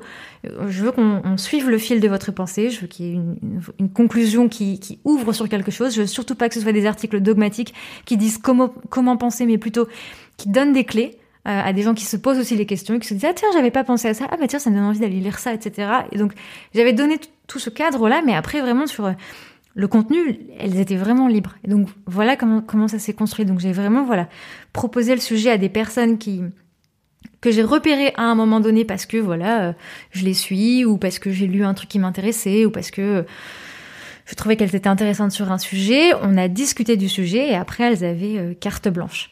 Et pour les et, pour les tribunes, là c'est pire parce que là c'était vraiment vraiment une carte blanche parce que je leur ai juste dit écris un texte à la première personne si tu peux parce que je sais que c'est pas facile d'utiliser le jeu et, et Qu'est-ce que ça, qu'est-ce que ça te, qu'est-ce que ça t'évoque ce, thème de l'écoute, être à l'écoute de soi, à l'écoute des autres, à l'écoute du monde, et, euh, et, du coup ça a donné bah, les textes qui sont dans, dans, la, revue. Tête ouais, dans la tête 2, exactement. Et j'ai rien édité, enfin, enfin quelques-unes qui m'ont dit est-ce que tu veux pas le relire, enfin est-ce que tu veux, tu peux me dire, etc. Et donc j'ai fait quand même ce, ce boulot. Hein même pour les articles, hein, j'ai quand même, il y, a eu après un, un boulot d'éditrice en fait, de, revoir les textes, etc. Mais mon, but, et c'est ce que je dis dans mon édito, c'était que la, parole soit, comme dans le podcast, ou en tout cas comme dans beaucoup de podcasts, euh, libre, pluriel, et, que chacune utilise et son propre style, ses propres mots. Enfin, tu vois, je trouve que ça se ressent dans tout. Euh, c'est pas le même style. Enfin, elles ont chacune une façon d'écrire. Euh, et, et, moi, je voulais pas que ce soit. Enfin, tu vois, le but c'était pas de faire une revue littéraire, quoi, un truc où tout le monde allait être Proust. Enfin, vraiment pas. Le but c'était que chacune s'exprime à sa façon. De la même façon que dans un podcast, il y a des personnes qui parlent vite, des personnes qui font des réponses longues, interminables comme moi, des personnes qui sont concises et claires, tu vois, euh, des personnes. Et, et, et je voulais qu'on ressente ça, et je voulais en fait que quand on, on, on, allait finir la lecture de, de, de ce, de ce hors-série papier, qu'on qu'on referme le truc et qu'on ait la sensation, comme si on avait écouté plein, plein de gens parler et qu'on était nourri, qu'on disait waouh, maintenant j'ai envie d'aller regarder tel docu, j'ai envie d'aller lire tel mm-hmm. truc, tiens, ça m'a fait penser à tel truc. Tu sais, je voulais que ce soit hyper nourrissant, quoi. Et, euh, et d'ailleurs, au début, mon idée de couve, je voulais faire une oreille gauche sur la première et une oreille droite sur la, la, quatrième. Pour que quand on ouvre, on ait ce, ce, ce sentiment de d'ouvrir grand ses oreilles et d'emmagasiner des, des, des, réflexions. Donc euh, voilà. Bravo parce que c'est moi je l'ai lu et c'est réussi. Ça m'a fait cet effet. Alors moi, ce que j'avais en tête, c'était euh, ça m'a, euh, tu sais, ouvert les œillères. Ouais. Tu vois, il y avait parce que je savais pas à quoi m'attendre exactement. J'avais suivi le projet, donc j'avais vu que c'était sur l'écoute.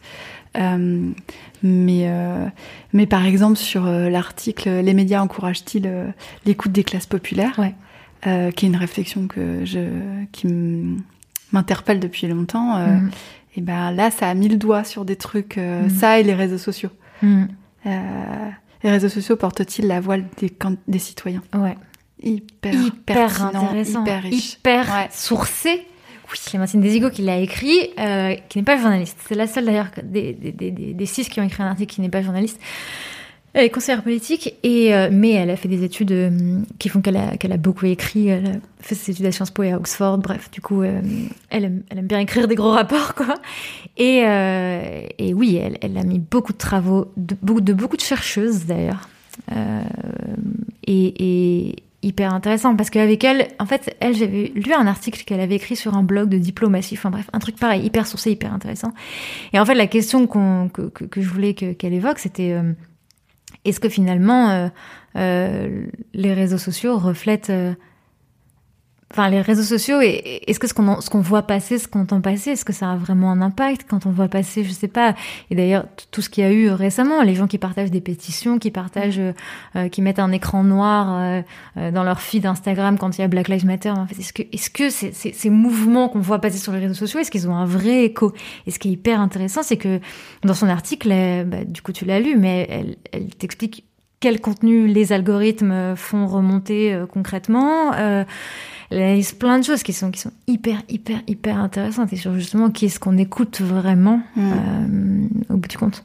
Et en même temps, on voit la force de MeToo, par exemple. Et du coup, la force des réseaux sociaux et de la prise de parole.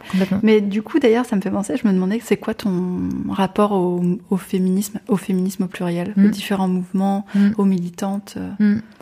Euh, bah, je pense que je me suis beaucoup. euh, bah, j'ai appris beaucoup ces dernières années.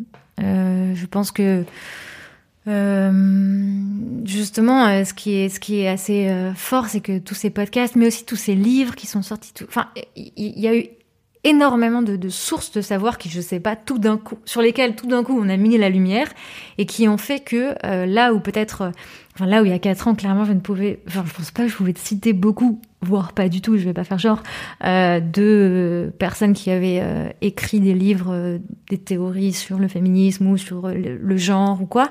Là où aujourd'hui je peux et j'en ai lu, tu vois. Donc je pense que moi mon rapport, il est dans un rapport d'apprentissage et de et, et de tu vois ce que tu disais tout à l'heure d'ouvrir les œillères, je pense que c'est ça aussi. Je pense que par exemple, tu vois, euh, tous les gens qui s'intéressent au féminisme, euh, quand tu comprends le concept d'intersectionnalité, quand tu comprends, euh, voilà, le, le- bah, comment est-ce que le féminisme qu'on t'a parfois, enfin les trucs qu'on t'a montré comme étant du féminisme, en fait, ça l'est pas forcément et ça vient que renforcer euh, euh, les structures dominantes existantes. Enfin, tu, vois, c'est, c'est, en fait, j'ai un rapport au féminisme qui est hyper, euh, qui est dans ce que je dis, l'apprentissage, la curiosité et dans le waouh, j'en apprends tout, j'en apprends tout le temps de- de- des choses hyper, hyper intéressantes, tu vois. Et après, du coup, bah, je m'en, je m'en nourris et ça se ressent aussi dans mon travail au fur et à mesure, etc. Donc c'est aussi un rapport assez euh, euh, humble, je dirais aussi. Tu vois, par exemple, là, tu cites les militants. Le militantisme, je pense que euh, le travail que font euh, les gens qui militent sur le terrain, etc., il n'est pas le même travail que moi je fais. Donc je pense aussi que ce que j'ai, euh, mon rapport aussi au féminisme, c'est que je pense que c'est une, euh, tu sais, je vois toujours ça comme une sorte de, comment dire, un, un spectre sur lequel il y a plein de choses et chacun doit aussi trouver sa place. Et je pense, tu vois, par exemple, il y a des féministes qu'on va dire, on, va dire, on va entendre d'elles, ce sont des féministes radicales. Ok, mais je pense que la radicalité a complètement sa place et la radicalité, elle est nécessaire pour pointer des choses de manière violente et pour que ça te mette le truc dans la face. Et après, il y a toutes les personnes qui vont venir aider à infuser tout ça ou s'y opposer. euh, et ça va créer des choses intéressantes. Tu vois ce que je veux dire? Donc je pense que j'ai appris. Enfin, je pense que c'est ça mon rapport au féminisme. C'est voilà, il y, a- beaucoup de, il y a beaucoup de choses, et c'est pour ça que tu vois, tu, précises les féminismes parce que oui, il y a beaucoup de, choses qui se disent. Euh, donc mon rapport, il est de d'essayer, euh, en tout cas, d'avoir une position humble et d'écouter, euh, d'être parfois aussi pas secoué dans ce que je pense, mais d'être interpellé par certaines positions. Je me demande souvent, attends, mais est-ce que je suis une bonne féministe ou pas? Tu vois, je pense qu'il y a plein de gens qui se demandent ça, ou qui se disent, ah putain, si je dis ça, est-ce qu'en fait je suis pas une bonne féministe? Et en fait, il n'y a pas de bon féminisme. je Non, c'est ce pas. que Roxane Gay disait dans son livre euh, Bad féministe, Ouais. justement. C'est ça. Et, et, et du coup, je pense que quand à ce rapport-là, c'est assez sain de se dire, en fait, ça, ça évolue. Et d'ailleurs, là, j'ai j'ai fini de lire il y a pas longtemps euh, euh, La démocratie féministe, et qui, qui est hyper... Marie-Cécile- Nave? Marie-Cécile Nave. Né- Ouais, c'est ça. Ouais. Et qui est hyper euh, intéressant parce que c'est ce qu'elle dit aussi sur ce côté, euh, euh, tous les, enfin, les, réflexions qui, qui parfois ne sont, enfin, quand il y a des réflexions qui s'opposent au sein même des mouvements féministes, c'est pas grave parce que ça nourrit la réflexion. Et là où les gens vont dire oh mais les féministes elles s'entretuent entre elles, bah oui, mais comme dans tous les courants, euh, il y a des oppositions au sein des trucs, mais l'important c'est de s'en nourrir et de se comprendre et c'est de faire évoluer le truc. Donc oui, euh, les premiers mouvements euh, féministes n'étaient pas inclusifs. Bon bah euh, ok, bah maintenant qu'il y a eu d'autres personnes qui se sont élevées contre ça, et ben maintenant ça va vers plus d'inclusivité et puis on rajoute des sujets au fur et à mesure. Enfin, c'est ça que moi je trouve hyper euh, intéressant dans tous les mouvements féministes, c'est que c'est extrêmement riche en réflexion. Après, euh, après, je pense que même s'il y a des choses avec lesquelles on n'est pas d'accord, comme je dis, je pense qu'il y a un spectre et qu'après, à chacun, chacune de se positionner là-dedans et de voir ce qu'on en tire et de voir ce qu'on applique aussi dans son quotidien, etc.. Donc, euh, je sais pas si ça, répond à ta question, mais, mais je pense que c'est ça mon rapport au féminisme et, c'est clair que je me rappelle que j'avais eu une interview dans Chic Magazine quand j'avais lancé euh, le podcast en 2017. Et, euh, et Myriam Levin, elle m'avait dit, est-ce que ton podcast est féministe? J'ai dit, bah oui, moi j'ai pas de problème avec le... Enfin, tu vois, j'ai jamais de problème avec le mot féministe. Euh, bon, voilà. et, j'avais dit, moi, le féminisme, je le, décris juste comme l'égalité des je vais même pas dire des, des, des droits, c'est même des, l'égalité des choix entre euh, les, hommes et les femmes. Je crois qu'à l'époque, j'avais dit l'égalité des droits entre les hommes et les femmes, ce qui est bien sûr euh, bien, évidemment. Euh, donc j'avais dit, je vois pas à quel moment je peux pas être pour ça et à quel moment mon podcast ne serait pas féministe. Et je pense que depuis, tu vois, ce moment-là, euh, il y a eu plein de réflexions sur le féminisme, il y a eu plein de réflexions de dire que c'est pas juste l'égalité. Enfin, je sais pas, c'est hyper riche, quoi.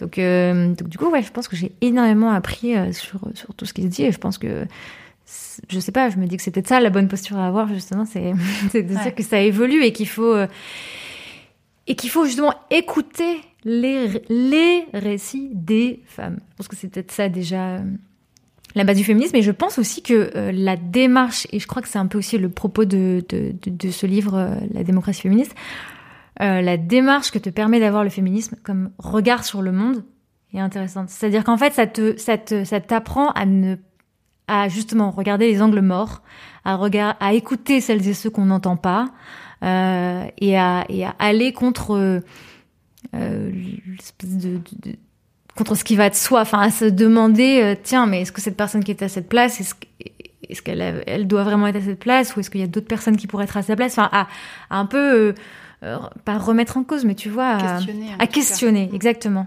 Et je pense que c'est ça aussi que ça m'a c'est ça aussi mon rapport au féminisme c'est que c'est plus les questions que ça te nourrit et le regard sur le monde que ça te permet d'avoir. Je pense que c'est ça aussi qui est hyper intéressant. Et du coup c'est pour ça que maintenant ce truc d'intersectionnalité est peut-être je sais pas très à la mode ou je sais pas tout ou peut-être qu'il fait vraiment concrètement sens en tout cas moi je le pense.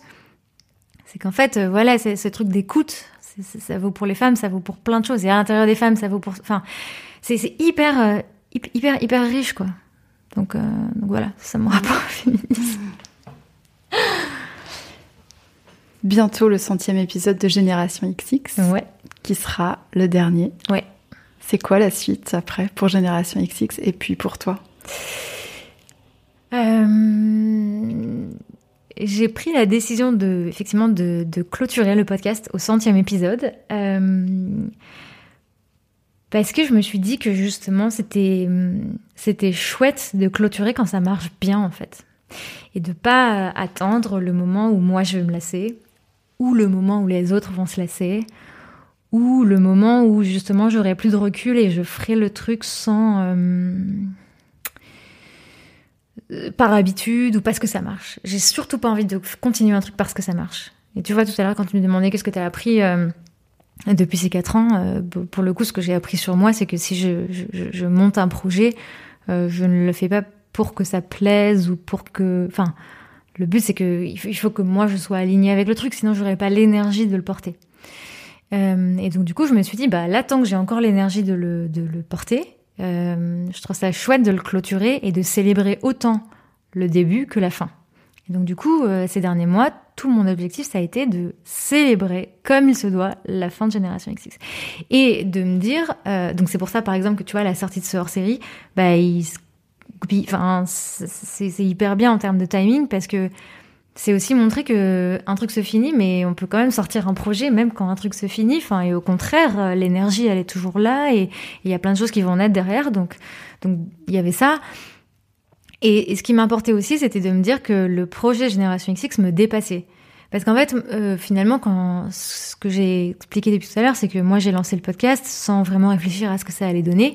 Et en fait, euh, au fur et à, enfin, depuis quatre ans, je me rends compte que c'est quand même tu vois, c'est ma voix dans le podcast, c'est moi qui fais les épisodes, etc. Et parfois, j'ai un petit côté où j'ai envie que ça me dépasse, en fait. Et les moments où je vois que ça me dépasse, c'est quand je vois tout ce que le podcast a permis à d'autres de faire. Tu vois ce que je te racontais tout à l'heure sur, euh, bah, je sais pas, des gens qui ont eu euh, telle idée, euh, qui ont rencontré telle personne, qui sont allés travailler pour tel invité, enfin bon bref.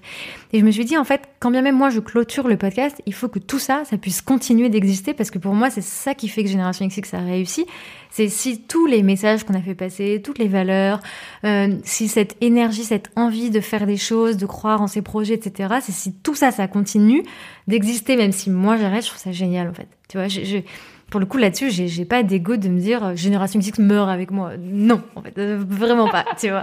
Alors bien sûr, oui, le podcast, il va pas exister parce que c'est pas moi qui veux. Enfin, je, je, vais arrêter de le faire. Mais derrière, euh, je voulais que les gens puissent continuer à le faire. Et donc du coup, concrètement, euh, j'ai mis en place une, une, une, une, communauté. En gros, tu peux euh, tu, tu, peux t'inscrire pour faire partie de la communauté Génération XX et avoir accès à un espace sur Internet dans lequel tu as tous les autres membres que tu peux contacter. Et l'espèce de contrat, euh, euh c'est un peu de se dire bon bah voilà, euh, tu partages certaines valeurs avec ces personnes-là, donc si elles ont besoin d'aide sur tel ou tel truc, bah voilà, ces personnes peuvent s'entraider. Et il n'y a pas de critères en soi de profession ou euh, de genre ou de d'être entrepreneur ou quoi. Non, pas du tout. Le but c'est juste est-ce que tu as envie de faire partie d'un voilà d'une sorte de, de, communauté dans laquelle tu peux t'entraider? Donc il y a ça qui va continuer à exister quand bien même c'est pas moi qui, qui, qui, suis là pour créer les, les, les échanges. Et après euh, le compte Instagram, tu vois, par exemple, en ce moment, on l'utilise euh, pour mettre en avant. On a, on a, je dis on parce que je l'ai fait avec euh, Louise qui, qui a travaillé avec moi euh, ces six derniers mois, euh, mis en place un truc qui s'appelle Humans of Generation XX qu'on a pompé sur Humans of New York. Hein, euh, et en gros, on met en avant des, des photos de gens qui écoutent euh, Génération XX. Et en fait, on a demandé aux gens d'écrire un texte sur qu'est-ce que ça veut dire grandir pour eux. Et du coup, on publie plein de trucs comme ça. Et donc il y a plein de, de témoignages et, et, je trouve ça hyper chouette en fait d'ouvrir la page Génération XX et de voir plein de photos de plein de gens que je ne connais pas et qui ont fait confiance pour parler d'un truc euh, perso et qui vont dire bah pour moi grandir c'était machin. Et il y a des récits qui sont hyper personnels tu vois. Pour l'instant on n'a pas publié beaucoup mais on en a reçu plein et on va les publier comme ça au, au, au, fur et à mesure. Et je trouve ça chouette en fait de se dire bah ça devient voilà un espace dans lequel bah on peut continuer ce truc de euh, mettre en avant des histoires, des récits, de permettre à des gens de se sentir bien pour voilà, euh, partager leur euh, façon d'être, leur façon de voir les choses, leur vision de la société. Enfin, et tu vois tout à l'heure quand tu disais la, la, portée politique de ce qu'on fait, bah je pense que ça c'est une action politique, par exemple, de dire à des gens, bah en fait ce que tu penses, euh, c'est t'as le droit de le penser et en plus on va montrer à d'autres que tu le penses parce que peut-être que déjà un ça va faire du bien. Il y a tous les gens euh, dont on a publié le texte, euh, on, nous ont écrit derrière en disant oh, j'ai reçu des messages trop gentils suite à la publication de mon texte, ça me fait trop du bien et tout. Et moi je me dis mais c'est génial, c'est trop chouette. Tu vois, je le fais à mon échelle, mais, mais, mais c'est trop cool.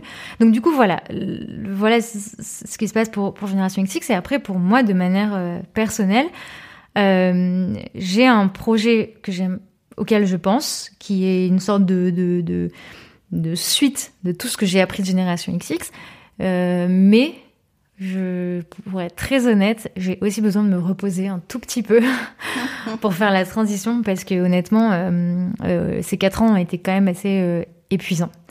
Et, et, du coup, je pense que j'ai aussi besoin de faire une, une, petite pause, tu vois, pas un truc trop long, mais mais et puis juste aussi, tu es en train de finir un chapitre. Exactement, bien finir aussi, un chapitre, euh, absolument. Tu vois, j'ai une idée assez claire pour la suite, mais aussi prendre le temps que cette ouais. idée, voilà, elle décante et après, euh, après lancer, euh, lancer peut-être autre chose et, et, et, on verra bien. Mais en tout cas, euh, ce qui est sûr et c'est marrant parce que euh, du coup, bon, du coup, je sais pas si les gens le savent déjà.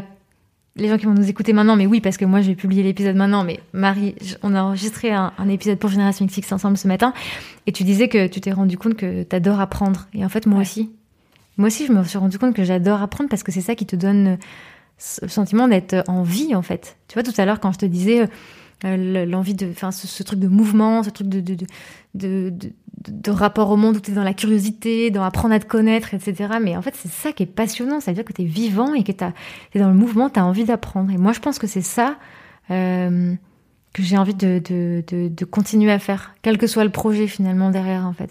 Et donc, tu vois, finalement, sur toutes ces questions de réussite, d'échec, etc., je veux dire, pff, finalement, si je lance un projet derrière et que ça marche pas, enfin, je veux dire, maintenant, ça me. C'est pas que je m'en fous, bien sûr que ce sera peut-être dur à digérer tout, mais je veux dire, c'est pas, c'est, pour moi, c'est pas ça la réussite, quoi. Enfin, si j'apprends des choses et tout, c'est, et si je me sens à ma place, c'est là où je me dis j'ai réussi. Donc bon, après, je, je pense que de toute façon, on est jamais, enfin, on est tout le temps en train de chercher sa place. Donc c'est ça qui est intéressant aussi, tu vois. C'est d'être tout le temps dans cette espèce de mouvement, de de monter des projets, de voir ce qui marche, ce qui marche pas, de, de sentir qu'on est tu vois, moi, quand je te parle et quand tu m'as raconté tout ton parcours de libraire et tout, enfin, je trouve ça, ça, ça me remplit d'énergie, en fait. Vraiment, je me dis, mais c'est génial, cette passion. Enfin, tu vois, ça, ça me nourrit, en fait. Et du coup, après, moi, j'utilise aussi cette passion-là pour faire d'autres choses. Et tu vois, c'est un truc qui se passe, j'y crois vachement. Et du enfin, j'y crois vachement. J'ai l'impression d'avoir parlé d'un truc ésotérique, mais pas du tout. non, alors que pas du tout. Et j'étais en train de me faire la même réflexion, tu vois, en me disant, euh, tiens, on va, on va terminer l'épisode. Et en fait, euh, c'est hyper riche toute la discussion qu'on vient d'avoir. En fait, c'est exactement ce que j'étais en train de me dire, c'est qu'il y a une espèce de, de la discussion et les réflexions, c'est du carburant pour que toi tu fasses autre chose. Exactement.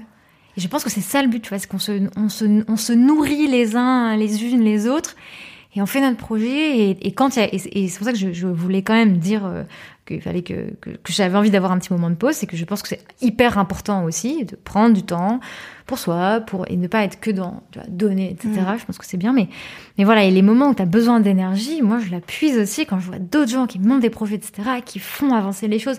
Et je pense qu'on est dans un moment qui est morose, dans lequel il y a plein de gens qui n'ont pas de perspective, qui se euh, qui, qui, qui ont peur que certaines luttes n'avancent pas, que le monde ne change pas, etc. Et je pense que c'est pas, enfin non en fait, il y a des choses qui se passent, il faut euh, et justement, il faut aller trouver de l'énergie là où il y en a, il faut continuer d'avoir des projets, il faut pas baisser les bras, il faut...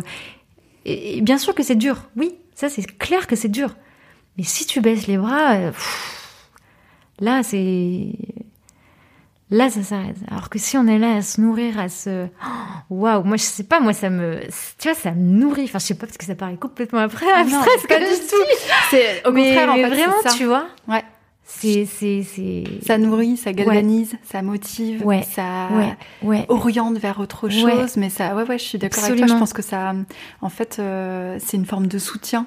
Complètement. Même si le parcours de l'autre est différent, Exactement. ou l'action ou les projets. Exactement. En fait, il y a une espèce de résonance qui se fait et qui euh, continue à euh, distiller, en fait, euh, des idées intéressantes, à semer des graines. absolument, absolument. Et, et Ouais, et tu vois, je pense que quand je parlais de ce livre de la démocratie féministe, mais même quand on discute tout à l'heure des nouvelles formes de société qui existent, de redéfinir le pouvoir, etc., tout ça, je trouve ça passionnant et je trouve qu'il faut embrasser tout ça et se dire, bah oui, on peut faire les choses autrement, on peut. Euh, tu vois, par exemple, quand euh, j'ai juste abrégé là-dessus parce que sinon tu vas, je, je, vas me lancer pendant encore 20 heures de contenu, euh, mais euh, quand euh, on a identifié ces, ces, ces valeurs d'intuition, d'empathie et de curiosité de génération XX.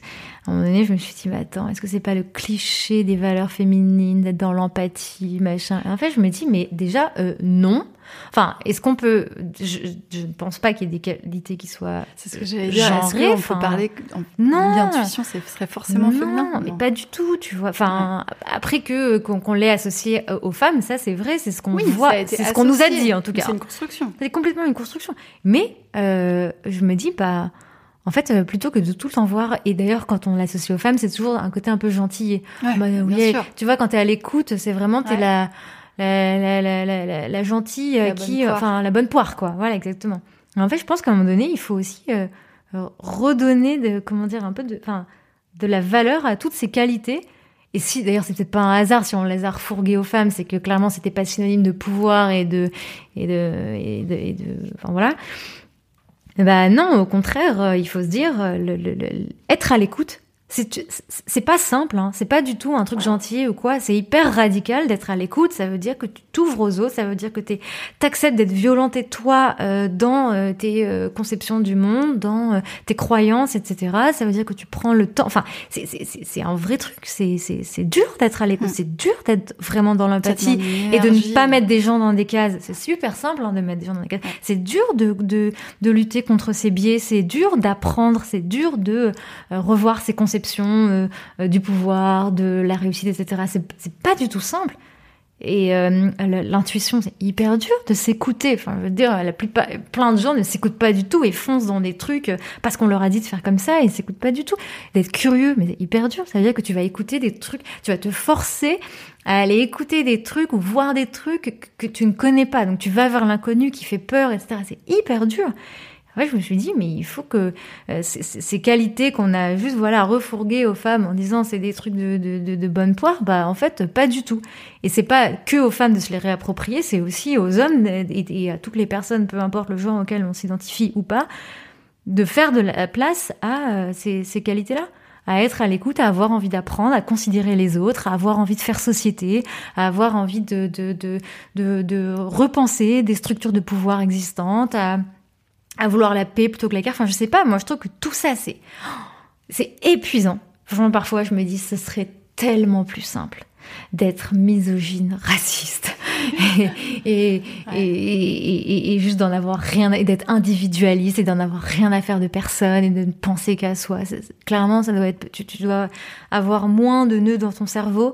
Mais qu'est-ce que c'est chiant Mais franchement, alors que c'est tellement, enfin, alors que vouloir, voilà. Il y, a tellement plus de richesse dans, dans, construire avec les autres, dans réfléchir, dans se questionner, dans... C'est difficile, c'est clair, mais c'est extrêmement riche. Je pense que... Enfin, en tout cas, c'est ce à quoi j'aspire, même si je suis épuisée, clairement. Et encore, comme je disais tout à l'heure, je ne suis même pas euh, militante à, me prendre dans la tête des trucs, et déjà, je suis épuisée. Alors, imagine si on m'envoie sur le terrain. mais bon, je, je, trouve ma place à, à ma façon aussi, quoi. Ouais, de toute façon, c'est s'arrêter pour mieux repartir. Attends, on recharge les batteries et, on continue. c'est clair. Ok. Bon, bah, ce sera le mot de la fin. Merci beaucoup, Marie. Merci, d'avoir écouté. Merci, Siam. à bientôt. À bientôt. C'était Girls Power. Si ça vous a plu et que vous trépignez d'envie de nous le dire, on est joignable sur Instagram et sur notre site librest.com. Vous y trouverez aussi les livres et les autres références dont on a parlé. J'y mets aussi les prochaines dates des soirées Girls Power et des sélections thématiques, comme des idées de livres féministes pour enfants ou des livres sur les sorcières ou sur l'afroféminisme, et toutes les infos de ce podcast. À bientôt pour le prochain épisode de Girls Power.